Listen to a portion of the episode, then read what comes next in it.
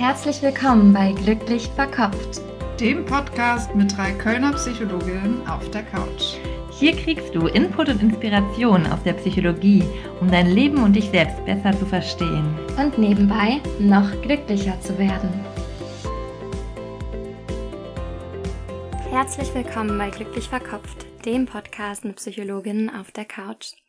Ich bin Jessie, Psychologin und Psychotherapeutin für Verhaltenstherapie. Und ich freue mich, dass ihr eingeschaltet habt zu dieser neuen, ganz spontanen Solo-Folge, die ich aus einem aktuellen Anlass spontan aufnehme.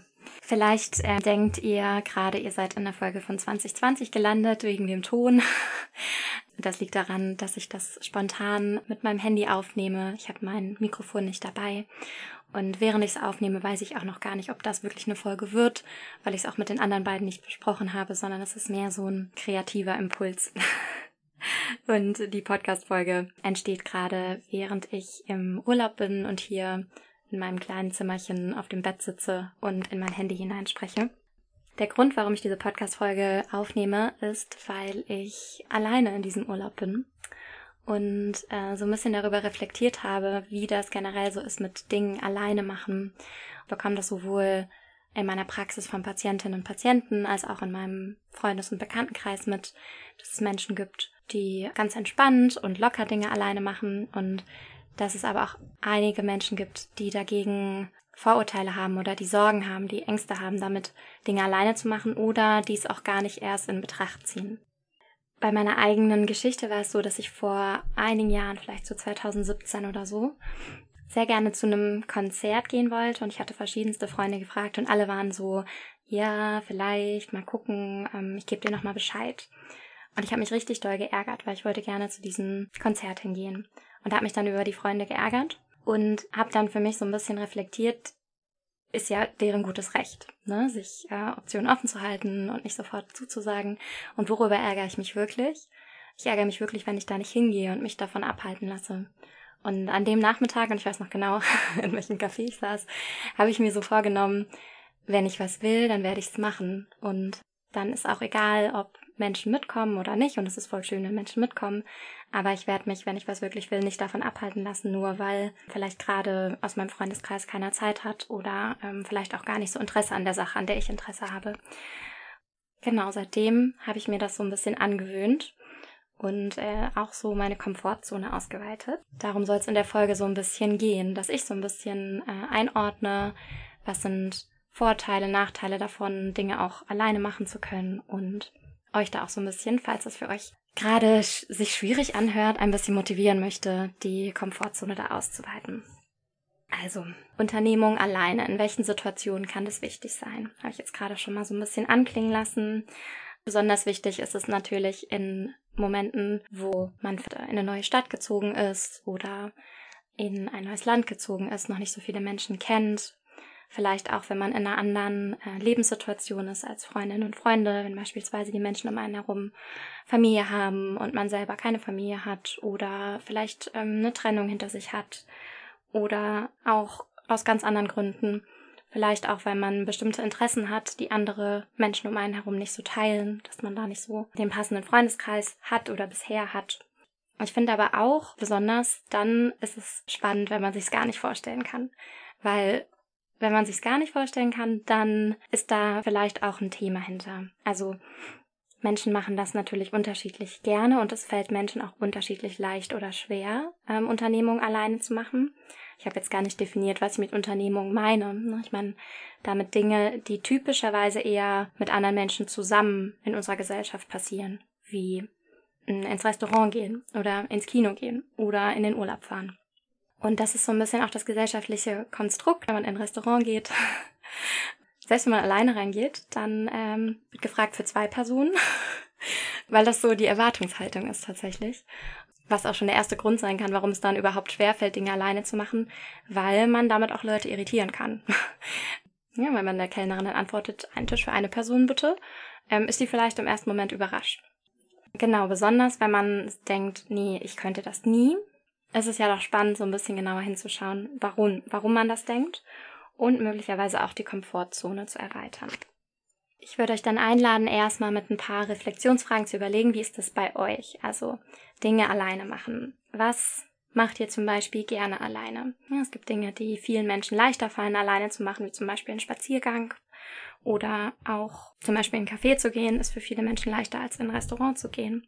Wie viel Zeit verbringe ich generell alleine? Das ist ja auch eine Frage, die sehr auch von der ähm, Lebenssituation, Lebensphase abhängt. Wohnt man alleine? Wohnt man mit der Familie? Wohnt man mit dem Partner, Partnerin?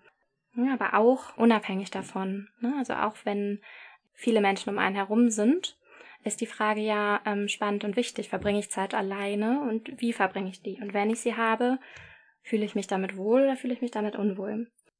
Was sind Dinge, die ich gerne alleine mache und was glaube ich nicht alleine tun zu können? Und warum? Ich habe den Gedanken gehabt, diese Folge aufzunehmen, weil ich tatsächlich glaube, dass es hilfreich ist, das auch zu können. also gar kein Entweder oder, sondern als Zusatz, als und. Zu wissen, ich kann total gut und gerne Zeit mit Partner, Partnerin, Freunden, Freundinnen, Familie verbringen, aber ich kann auch gut mit mir alleine sein. Und das ist gar nicht so leicht für viele Menschen und das ist auch eine Übungssache. Und wenn man das am Anfang macht, ist es auch vollkommen normal, dass erstmal mh, mm, vielleicht auch Bewertungen, Gedanken vom inneren Kritiker aufkommen, auch Sorgen, was andere Menschen denken könnten. Vollkommen normal.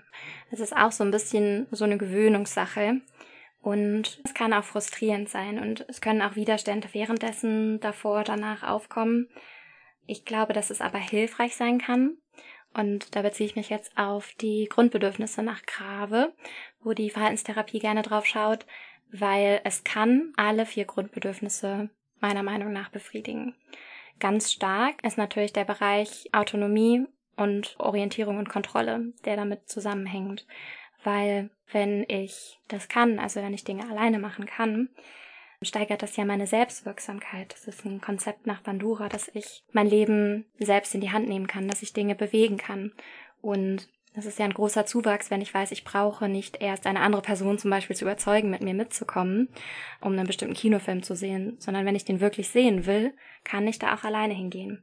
Es macht eben auch unabhängiger und ich glaube, dass es dadurch aber tatsächlich auch wiederum Bindungen verbessern kann, weil Beziehungen sich dadurch verbessern, wenn die Erwartung nicht mehr so stark da ist. Also wenn beispielsweise, ob du mit mir ins Kino mitkommst oder nicht, ist für mich beides in Ordnung. Ich bin dir auch gar nicht böse, wenn du sagst, der Film ist nicht für dich, weil, dass ich da hingehe, hängt ja nicht von dir ab. Ich kann dann ja trotzdem ins Kino gehen und dann treffen wir uns danach und trinken was oder wir gehen davor was zusammen essen und dann gehe ich ins Kino oder so. Also das kann auch Bindungen verbessern und Bindung ist ja auch eins der Grundbedürfnisse nach Grave. Bindung ist normalerweise zu anderen Menschen gemeint. Es gibt aber ja auch die Beziehung, die wir zu uns selber haben.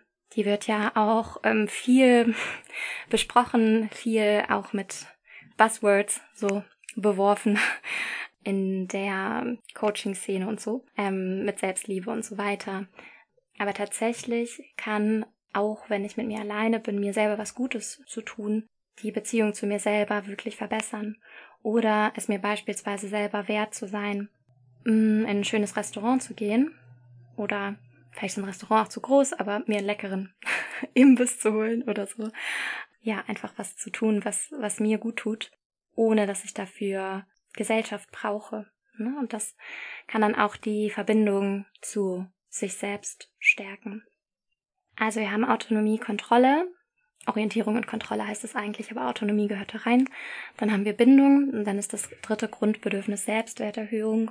Ich glaube, das ist was, wo auch viele Menschen mit strugglen, dass sie Angst haben, wenn ich alleine draußen gesehen werde, was denken die Leute und die denken vielleicht, dass mich keiner mag oder dass ich keine Freunde habe oder dass irgendwas mit mir nicht stimmt. Also der ganze Selbstwertkomplex, also das ganze Thema Selbstwert, was auch damit zusammenhängen kann. Das kann aber auch, wenn ich Dinge alleine machen kann, dann stärkt es auch das Selbstwertgefühl stark, weil ich dann weiß, ich kann mich auf mich verlassen und ich traue mich das und vielleicht stehe ich auch drüber, falls wirklich jemand komisch guckt oder irritiert ist, weil ich weiß, ich lebe das Leben so, wie es mir Freude macht und nach meinen eigenen Werten und Vorstellungen. Ich lasse mich davon nicht ausbremsen von äußeren Begebenheiten oder von sozialen Kontakten, die eben in dem einen Moment auch mal nicht da sein können, selbst wenn sie generell da sind, oder die vielleicht in manchen Momenten auch eben einfach nicht da sind und auch erst aufgebaut werden dürfen. Und das vierte Grundbedürfnis Lust erleben, Unlustvermeidung. Auch das ist, glaube ich, eine Übungssache, weil es kann sein, dass es nicht von Anfang an Spaß macht, Dinge alleine zu unternehmen. Dass vielleicht am Anfang auch ein bisschen was Verkopftes dabei ist und ähm, viele Sorgen und Gedanken. Aber grundsätzlich ist es ja eine große Steigerung vom Lusterleben, wenn man die Dinge eben auch machen kann, einfach weil sie Freude machen. Es gibt sicher Dinge, die machen auch weiter zu zweit vielleicht ein bisschen mehr Spaß, aber Vielleicht ist es trotzdem besser, sie alleine zu machen, als zu Hause zu sitzen und sich zu ärgern, die nicht zu machen. Also das war jetzt über die vier Grundbedürfnisse. Ich denke, was im Bereich von Verhalten, auch als Verhaltenstherapeutin sehe ich das so, immer hilfreich ist, ist mehr Verhaltensalternativen und Möglichkeiten aufzubauen, also Flexibilität zu bekommen. Und wenn ich glaube, ich kann Dinge nur auf eine Art und Weise machen oder die Voraussetzung muss immer sein, dass mein Partner mitkommt oder meine Partnerin mitkommt oder dass äh, mindestens eine Freundin dabei ist, wenn ich ins Restaurant gehe, wenn ich ins Kino gehe, wenn ich fürs Wochenende wegfahre, dann ist es immer eine spannende Sache oder kann es sein, wenn man Lust auf Weiterentwicklung hat, keiner muss das, die Flexibilität zu erhöhen. Also zu sagen, okay, ich will das einfach mal ausprobieren, damit ich das auch in meinem Repertoire habe, damit ich alleine wegfahren kann und mit anderen Menschen wegfahren kann. Es gibt natürlich auch Menschen, die sind ganz auf der anderen Seite. Ne? Die fahren vielleicht immer nur alleine weg oder denen fällt es super schwer, Bindungen aufzubauen oder ähm, zum Beispiel Kompromisse mit anderen Menschen zu machen. Für die ist diese Folge vielleicht gerade weniger wichtig, sondern die richtet sich gerade eher an Menschen, die sehr auf der Bindungsseite sind und vielleicht auch unsicher sind, Dinge alleine zu machen. Jemand, der schon sehr autonom ist und der diese Dinge ganz easy immer alleine macht, dessen Aufgabe liegt vielleicht eher darin, Verhalten in die andere Richtung aufzubauen, um da flexibler zu werden. Zum Beispiel mit einer anderen Person in Urlaub zu fahren und zu üben, Kompromisse zu machen und sich da aufeinander einzustimmen. Ein Vorteil daran, Unternehmung alleine zu machen, ist auch, dass wenn wir das machen, zum Beispiel zu einem Workshop gehen, wo aus unserem Freundeskreis keiner Lust drauf hat, dass wir dort die Chance haben, neue Menschen kennenzulernen, die ähnliche Interessen haben. Das ist auch ein wichtiger Punkt für Menschen, die wenig soziale Kontakte haben oder die neu in einer neuen Umgebung sind. Da passiert das häufig auch automatisch, ne? dass, dass Menschen das tun, um das aufzusuchen. Aber auch wenn es Überwindung kostet, kann es das auf jeden Fall sehr wert sein, diese neuen Erfahrungen auch zu machen. Und ein wichtiger Punkt ist auch, sich selbst besser kennenzulernen. Das können wir besonders, wenn wir aus der Komfortzone rausgehen.